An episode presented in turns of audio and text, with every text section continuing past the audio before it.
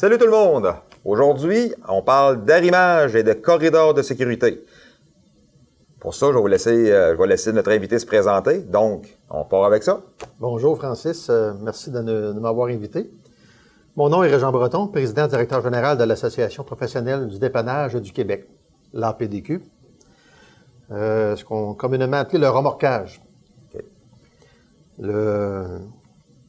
J'imagine que tu dois te demander qu'est-ce que fait l'APDQ Ah, au OK, Québec. ouais, ben oui, ben, je m'attendais, je, dit, pensais que tu te présenterais plus longtemps que ça. J'ai dit, ah, il y, a, il y a quand même du véhicule. Régent Breton, là, crime euh, pour. euh, j'ai déjà travaillé pour toi d'ailleurs, fait que je me dis, euh, je pensais que tu allais te présenter plus longtemps que ça, mais c'était- t'as fait ça quoi? La PDQ, euh, Régent, c'est quoi ça? À quoi ça sert? Oui, premièrement, c'est une association de gestionnaires d'entreprises de remorquage au Québec. La PDQ est située entre les compagnies de remorquage, les corps de police et les clubs automobiles. Donc, entre autres, la Sûreté du Québec et le CA Québec. Euh, au niveau des membres, on a 388 membres chez nous actuellement, qui regroupent environ 82% du parc de dépanneuses au Québec qui travaillent pour des donneurs d'ouvrage 24 heures sur 7 jours. Puis, euh, c'est un organisme qui existe depuis 25 ans déjà. OK. Puis on a participé beaucoup à l'encadrement de secteurs pour les corps de police, justement, soit au niveau municipal, au niveau provincial, et avec euh, notre expertise également est emmenée euh, auprès des clubs automobiles également. Euh, la PDQ est composée de huit directeurs à l'échelle provinciale, puis le siège social est situé à Drummondville, au centre du Québec. Puis à tous les mois, on se réunit. Il y a un congrès annuel également aussi. Et la PDQ fait partie de plusieurs tables de concertation reliées aux véhicules lourds. Un exemple avec le ministère des Transports, la SAC, la Commission des Transports, la CNESST. Puis euh, ça fait en sorte que euh, lorsqu'il y a des, euh, des, problématiques à discuter, ou pas nécessairement des problématiques, mais on aime beaucoup prévenir, bien entendu il y a quelques années, que ce soit dans le domaine du dépannage ou du camionnage, il y avait beaucoup d'éléments à corriger, ce qui était fait d'ailleurs, mais justement grâce aux tables de concertation, euh, également aussi avec la bonne collaboration qu'on a avec euh, Contrôle routier Québec, parce qu'on sait que Contrôle routier Québec, c'est la police des camions, en guillemets, Ouais. là, au Québec. Super. Écoute, euh, je pensais pas que c'était si grand que ça, si gros que ça, euh, la PDQ. Fait que je suis content de savoir ça. Régent, on parle de corridors euh, de sécurité. Euh, on, tu parlais tantôt de sujets là, euh, un peu controversés. On s'entend-tu que corridor de sécurité, je pense que pour être dans le chemin, là, pour être euh, beaucoup sur la route, c'est pas encore connu, c'est pas encore... euh, le monde ne connaisse pas ça. Mais justement, c'était un, des gros dossiers qu'on a participé beaucoup il y a quelques années. Tel que tu te souviens, Francis, à l'époque, tu étais opérateur de dépanneuse chez nous. Euh, la sécurité d'un opérateur de dépanneuse. Puis je dirais qu'il y a 25-30 ans environ, la sécurité, c'était un peu un sujet tabou encore dans, le- dans le domaine de l'automobile, surtout dans le comportement des, des- des conducteurs, Ouais. que ce soit conducteur d'automobile ou conducteur de camion. Au niveau des conducteurs de véhicules lourds, il y a un travail extraordinaire qui été fait à ce niveau-là. Euh, la preuve, depuis une quinzaine d'années environ, même si la, sur le corridor de sécurité n'était pas euh, en vigueur au Québec, on remarquait que plusieurs camionneurs se déplaçaient ou ralentissaient à l'approche Ouais. D'un véhicule d'urgence stationné ou d'une dépanneuse. On le faisait machinalement, là, sans avoir à y penser. Là. Parce qu'aux États-Unis, c'était de quoi qui était là bien avant que nous autres, on, l'a- on- on l'implante. Hein? Justement, c'était euh, aux États-Unis, ils l'ont fait depuis plusieurs décennies. Puis euh, en 2009, euh, allez jusqu'en 2008-2009 environ, les statistiques au Québec, il y avait deux opérateurs de dépanneuses par année décédés par accident et environ une vingtaine d'accidents avec blessés. À ce moment-là, la CNSST elle a cogné à notre porte, qui était la CSST à l'époque. Puis ils sont venus nous voir puis nous ont dit qu'il y a un problème dans l'industrie du, dépannage, puis il faut, faut encadrer ça, faut trouver une solution. Bien entendu, on, travaille à toujours trouver des pistes de solution. Cependant, la CNESST, la loi de cette commission-là mentionne que l'employeur doit faire en sorte de protéger son employé sur son lieu de travail. Là, il faut faire une, une distinction. Dans une usine, l'employeur, avec ses employés, travaille dans une usine et le plancher, entre guillemets, de travail appartient au- à l'employeur. Donc, il n'y a pas d'intervenant entre les deux. Nous, dans le dépannage routier, le donneur d'ouvrage, c'est un corps de police ou un club automobile, et le plancher appartient à Transport Québec, le ministère des Transports. on s'entend que c'est pas la même, euh, pas la même C'est pas euh, encadré là, contexte. euh, autant. Là. Ce qu'on a fait à ce moment-là, on a réuni euh, les acteurs re- reliés au dépannage routier, puis également le CFTC à l'époque qui était sur cette euh, table de concertation-là. Il y a eu beaucoup de rencontres qui étaient faites ici au CFTC. Puis euh, à ce moment-là, la première rencontre, les inspecteurs de la CNSSST qui étaient là, euh, je me souviendrai toujours, vérifiaient la possibilité de placer, euh, je ne sais pas si vous le savez absolument, tout le monde voit ça de ce temps-ci, les travaux routiers, on sait qu'il y a des cônes là, de, de 4 pieds environ, là, Ouais. des cônes de construction. Eux vérifiaient la possibilité de placer des cônes en amont, euh, un demi-kilomètre, pour effectuer un dépannage parfois qui va durer 10 minutes. Ben oui. Wow, là, on partait de loin. Je vois un peu la, la job à faire avant même de commencer. C'est ça. On a demandé à ce moment-là, on a ajourné la table quelque temps, on a demandé aux inspecteurs d'accompagner certains opérateurs de dépanneuses au Québec sur le terrain, que ce soit en milieu urbain, en milieu rural ou au milieu, au milieu euh, semi-urbain. Puis effectivement, je peux vous dire que la réalité terrain n'a pas été la même pour eux, la, la- la perception. Ils se sont aperçus que si on, on était obligé de placer des cônes de construction en amont, qui aurait pris un, un avant-midi pour un remorquage qui peut durer de 10 à 20 minutes, bref, tout dépendant. Ça, ça augmentait le degré d'insécurité. Ça n'a pas de bon sens. Tu vas même augmenter ton risque d'incident avec en posant tes comptes. C'est ça, justement. Tu te mets à risque? Bref, on s'est, on, on s'est réunis à nouveau avec les acteurs que je mentionnais précédemment, dont le- le- le- les corps de police étaient là aussi également, pour tenter de trouver une piste de solution. Euh, effectivement, euh, l'APDQ, on était le demandeur initial auprès du gouvernement à ce moment-là pour euh, l'arrivée du corridor de sécurité au Québec. Bien entendu, on était appuyé par les corps de police à l'époque, les, pompiers, le- le- les ambulanciers également aussi. Et c'est euh, en 2012, avec euh, M. Pierre Moreau, le ministre des Transports, que cette loi-là, est- loi-là, excusez-moi, était en vigueur, puis appliquée à ce moment-là. Avant l'application de la loi, environ 10% d'automobilistes se déplaçaient lorsqu'une dépanneuse pratiquait une opération de remorquage. Depuis l'application du corridor de sécurité, maintenant, c'est environ 70% Ça a été corrigé énormément. Encore un manque, là. Mais le 30% qui demeure actuellement, là, il nous fait peur à 100 Ben oui. Je vais vous dire pourquoi. En 2000 2012, lors de l'application, on a eu un changement radical. C'était bénéfique pour l'industrie du dépannage. Puis, euh, depuis 2012 environ, pour votre information, il y a un opérateur de dépanneuse qui est décédé dans l'exercice de ses fonctions. Euh, mais euh, puis environ deux, trois accidents avec blessés par année. Comparativement aux chiffres que je mentionnais précédemment, on s'entend qu'il y a eu un grand pas de fait. Ouais. Cependant, depuis deux, trois ans, il y a un autre sujet qui est embarqué dans le comportement des conducteurs, c'est les fameux textos volants. Ça, en jusqu'en deux- deux- 2012, c'était- ça n'existait pas, ou presque pas, bref. Mais là, depuis deux, trois ans, c'est un problème qui est très accentué. On s'aperçoit même que des, des véhicules de police sont impliqués dans des collisions, qui sont fait frapper, justement parce que la personne qui arrive en amont euh, est en train de texter un exemple au volant. Puis lorsqu'il lève les yeux, il s'aperçoit qu'il est trop tard. C'est arrivé récemment encore avec le Québec. Justement, à Ville de Québec, on a entendu parler également aussi sur l'autoroute 10 en août dernier. Il y a eu un mort, un blessé lors d'une opération de remorquage. C'est un camionneur à ce moment-là. Euh, puis euh, lui avec, lorsqu'il a levé les yeux, il était Ouais. trop près. Fait qu'il y a eu collision. Il y a eu un mort d'homme. Le, le- le client est décédé. L'opérateur de dépanneuse, lui, euh, est en arrêt de travail actuellement. Puis lorsqu'il va être en mesure de recommencer, il le dit clairement, c'est pas sûr qu'il va vouloir embarquer sur le terrain. Lorsqu'on vit une collision, lorsqu'on est debout sur la ligne de rive, on voit arriver un véhicule à 90, 100, 100 km heure, puis qu'il y a collision, on, on cherche un endroit où se, se- Oh, se situer. Mais je, me demande, tu sais, qu'on- là, tu me disais qu'il y avait 70% des personnes qui avaient commencé à respecter pour euh, les remorqueuses. Euh, je serais curieux de savoir le chiffre de ceux qui, euh, qui s'éloignent quand ils voient un, un flash rouge et bleu. Parce que moi, j'ai l'impression que le monde, quand il voit un flash rouge et bleu, ou rouge, tout simplement, il se tasse. On dirait que c'est comme machinal. J'ai peur aux tickets. Parce que le- le- les flashs jaunes, je sais pas, il y, a- y aurait-il un moyen, ça a-tu été déjà parlé, de rajouter un flash rouge au flash jaune?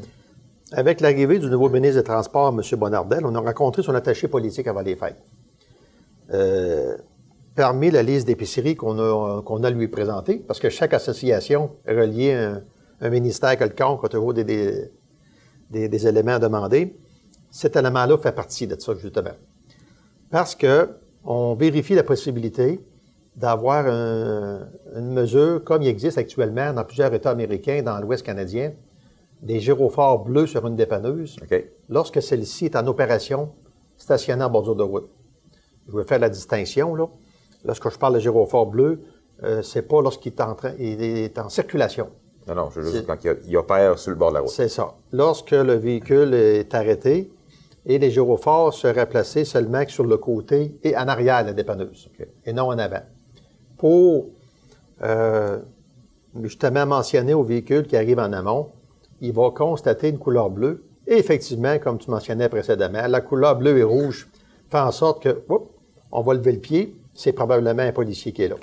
À ce moment-là, celui qui s'en vient a, qui n'est pas en train de texter, bien entendu, celui qui s'en vient, là, il y a, il y a- il y a une analyse rapide de l'environnement qui s'en vient, puis il est en mesure de prendre une décision. Il. Il réagit à ce moment-là. Ouais. Fait que c'est le, corridor en 2012, la- la- la- la- l'article 406 du CSR a fait en sorte que ça a été corrigé beaucoup.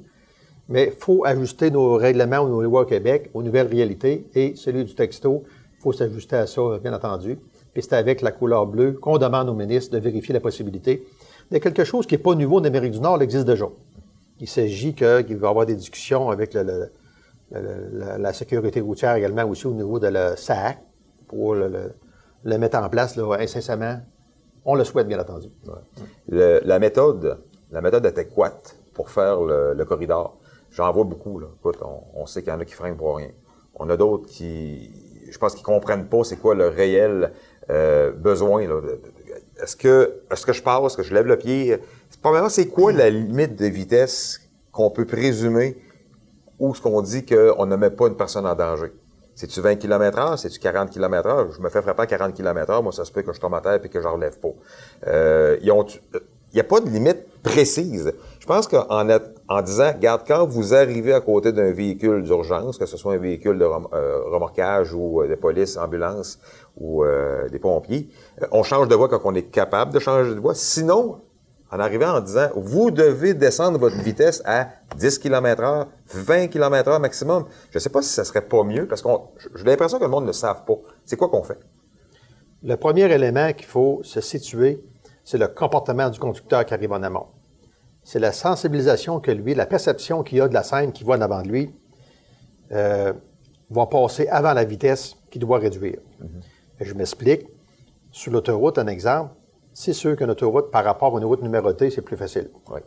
On peut, pas, on peut, on doit diminuer la vitesse.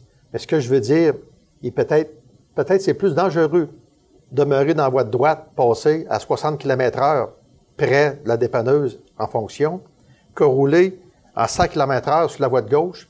Probablement, ça va être plus sécuritaire. Oui, c'est plus sécuritaire au départ parce qu'il y a une distance qu'on a gardée. OK? Bien entendu, on ne demande pas de garder notre vitesse. La vitesse minimum sur une autoroute, on sait qu'au Québec, c'est 60 km h Donc, l'automobiliste qui arrive en amont euh, peut la réduire à 80 seulement. C'est pas écrit qu'il doit la descendre à 60 km h Il doit ralentir et se déplacer. Bien entendu, sur une autoroute, s'il ne peut se déplacer la voie de gauche, il ralentit, il va faire un effort pour aller chercher le plus près possible la ligne du milieu. Mais le fait qu'il ralentit, que, puis bien souvent, l'opérateur de dépanneuse sur place ou un agent de la paix, il va constater, lorsqu'il va arriver un véhicule en amont et ou un camionneur, il y a un contact qui se fait là, euh, bien souvent à 200-300 mètres, et l'individu qui est debout sur la ligne d'arrive est en mesure de, de constater, OK, il m'a vu, de par le comportement du véhicule qui arrive en amont. Je dis souvent à l'automobiliste par rapport au camionneur, parce que, comme je mentionnais tantôt, le camionneur, lui, ça fait des années qu'il est sensibilisé. Euh, puis, euh, on met- par contre, le texto fait en sorte que, on le sait bien souvent, lorsqu'on est debout, on va arriver un véhicule en amont, le véhicule, lorsqu'il est, porté à prendre une petite tangente, soit un petit peu à gauche, un petit peu à droite, on voit qu'il n'est pas concentré à Ouais. 100% sur sa conduite. À ce moment-là, il est arrivé des anecdotes fâcheuses. Puis euh, un dernier qui est arrivé justement ici dans la région de Québec euh, au mois de décembre, juste avant la période de Noël, sur l'autoroute 73. Euh, un vendredi soir, j'ai eu les commentaires qu'on a eu là-dessus. C'est une personne qui arrivée avec un, automobile, qui était, c'est des commentaires qu'il a dit par la suite. Cette personne-là t'a pressé. Bref, il voulait qu'il se rende à destination. Il a vu une dépanneuse qui est arrêtée en amont euh, pour une opération. Lui est arrivé en amont, excusez-moi. Puis, euh, il n'a pas pensé de se déplacer, il n'a pas levé le pied. Cependant, bien souvent, lorsqu'une dépanneuse est en train d'effectuer une manœuvre de remorquage suite à un enlisement, bien souvent, s'il y a un enlisement, c'est par ses glissants. Si c'est glissant pour le véhicule qui est déjà enlisé, ça se peut-tu que ce soit glissant pour celui qui arrive 20 euh, minutes, 30 minutes plus tard? Puis la réaction dernière minute, coup de break, euh, on, ben, on hein? Lui, à dernière seconde, il s'est levé la tête. Euh, on n'a pas la confirmation précise qu'il est en train de texter. Mais bref, sur le terrain, les opérateurs de dépanneuse commencent à être habitués puis euh, avec le comportement du véhicule, puis tout ça. Il a levé le pied. En levant le pied, il a freiné immédiatement aussi, parce qu'il a vu une dépanneuse. C'était glissant.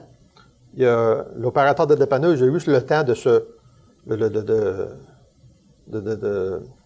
se placer sur la plateforme, puis a frappé ou les manettes, puis le pneu. Le contact était assez fort que le moteur du véhicule a sorti du véhicule, juste pour vous dire. si lui était, resté là, c'était terminé. Oui, c'était terminé. C'est terminé. C'est la position que, je parlais en Estrie en août dernier, la manière que l'opérateur de, de dépanneuse était placé, lui a fait en sorte que, oui, il était blessé, mais il n'est pas décédé. Mais cet opérateur-là, aujourd'hui, c'est pareil. Il va vouloir peut-être faire du bureau, être répartiteur, le combien de remorquage, il ne voudra pas aller sur le terrain. On sait très bien que tout travail dans l'industrie des véhicules lourds au Québec manque de main-d'œuvre parce que quelqu'un a manqué de, sensibilisation à ce niveau-là.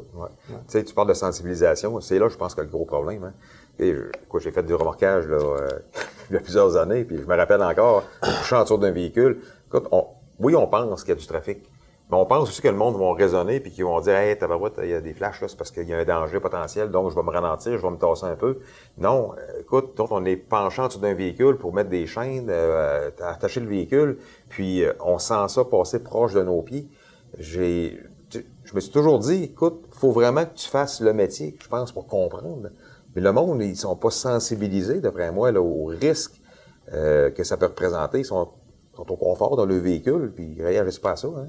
Dans, le, dans la campagne de sensibilisation que la SAC a faite là, avec le, les dépliants qui sont, euh, qui sont passés à l'échelle provinciale, distribués, euh, on, on constate que la dépanneuse, parce que pour votre information, au Canada, le Québec, c'est la seule province actuellement que la dépanneuse est inclue dans les véhicules d'urgence face au corridor de sécurité. OK.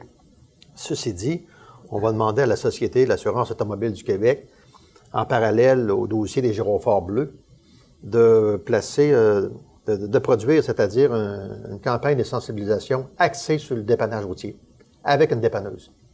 On constate que beaucoup d'automobilistes sont conscients que lorsqu'un policier, pompier, ambulancier sur une scène qui vont appliquer le corridor de sécurité, mais pas nécessairement pour une dépanneuse.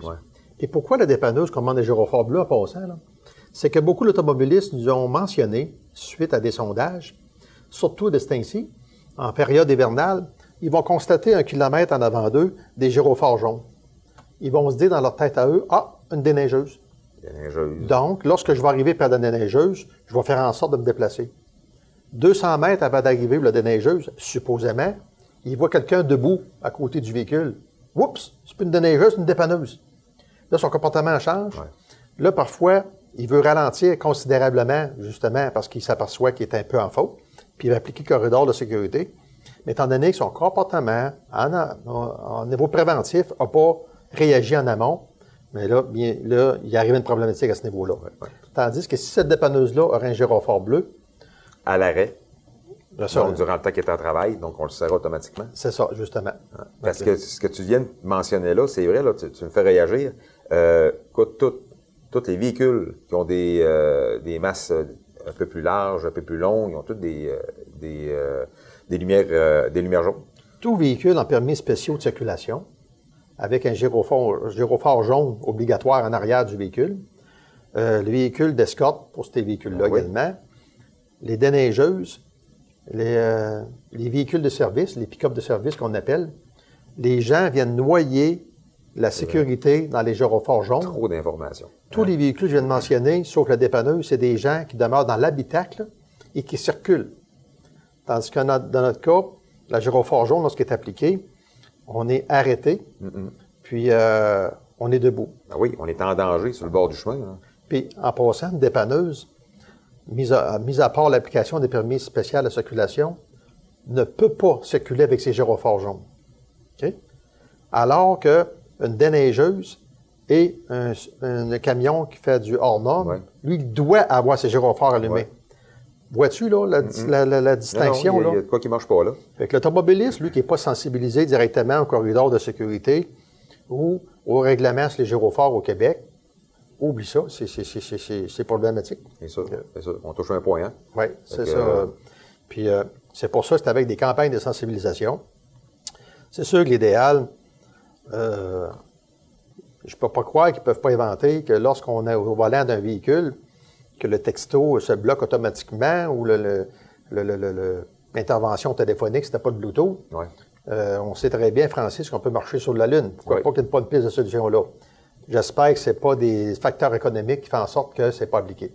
J'imagine qu'un jour, là, il va arriver de quoi, puis qu'ils vont, euh, ils vont faire en sorte que ça puisse euh, changer. Fait que le rôle de, de la, PDQ, entre autres, ben, c'est ça. Entre autres, c'est de euh, protéger les opérateurs de dépanneuses au Québec, représenter des gestionnaires d'entreprise au niveau gouvernemental ou dans certains dossiers. Mais celui-là, là, euh, euh, on travaille énormément, on met beaucoup d'efforts sur la sécurité. Puis c'est avec l'aide du gouvernement du Québec, certains paliers qui vont nous aider euh, à réduire le plus bas possible les statistiques à ce niveau-là. On sait que, comme la société mentionnait avant les fêtes, lorsqu'ils ont mentionné leurs statistiques, le nombre de morts zéro par année au Québec, en, en cas d'accident, serait l'idéal. Mais ce n'est pas atteign- atteignable. Par contre, les travails, faire en sorte pour le diminuer, il y avait un travail extraordinaire de fait depuis 20 ans, mais on continue toujours à le faire en sorte que ce chiffre-là demeure à la baisse le plus, le Oh plus oui, possible. il faut chercher à améliorer ça. Puis euh, je pense que tu me disais tantôt qu'on on améliore, mais je pense que 70 là, pour moi, là, euh, c'est pas encore assez. Là. Non, parce que, comme je mentionnais précédemment, amener jusqu'à le 3 ans, le 30 c'est encore, trop. Mais le 30% nous faisait peur à 30 Ouais. Maintenant, le 30% nous fait peur à 100% avec le nouveau comportement des, euh, du téléphone au volant. Oui, absolument. Ouais. On a fait pas mal le tour du, euh, du sujet là, en, en lien avec euh, le corridor de sécurité. Je sais qu'on avait parlé qu'on parlerait peut-être euh, d'arrimage en même temps, mais je pense qu'on a... Écoute, c'était super intéressant. Je pense qu'on on pourrait peut-être se garder euh, un autre podcast pour l'arrimage, parce que là, euh, on étirerait ça un peu trop longtemps. Mais euh, moi, ça me tient à cœur. C'est certain que c'est c'est quelque chose que ben, j'ai connu. Puis je le vois encore là, sur la route trop souvent que le monde ne se tasse pas. Puis je pense qu'il faut que ça se véhicule puis euh, que ça devienne vraiment une priorité. Oui, puis euh, je compte sur tes auditeurs, Francis, justement, pour, à partir d'aujourd'hui, si, aujourd'hui, j'espère que si j'ai influencé une personne, à partir d'aujourd'hui, lorsqu'il va prendre son automobile, qui va arriver devant des gyrophares en avant de lui, qu'il fasse une distinction, les gyrophares jaunes. OK. Est-ce que c'est quelqu'un qui travaille debout sur la ligne d'arrive ou c'est une déneigeuse, un exemple? ça. Le fait que vous vous posez la question quand vous allez arriver en amont d'une scène comme ça, je sais que le travail va être fait, puis je sais qu'il n'y aura pas de contact euh, euh, au niveau accidentel parce que vous avez sensibilisé, vous avez euh, travaillé la scène qui s'en vient avant de vous par rapport à la naïveté ou, ou- ou aux personnes qui ne veulent vraiment pas prendre le temps de penser. C'est ça. Être attentif. Il y a Être des flashs jaunes. Regarde, devenez attentif pour un certain temps. Puis là, ben, ça fait 10 minutes que vous êtes attentif aux flashs jaunes, c'est parce qu'ils se déplacent. Justement. ça. Fait que, hey, Régent, merci beaucoup. Merci, ça a été Francis. euh, bien apprécié. Fait qu'on on va revenir un peu plus tard Avec pour plaisir. euh, un autre podcast. Je vais être disponible. Merci beaucoup. Fait que salut tout le monde. Fait qu'on se voit pour le prochain. Bye bye.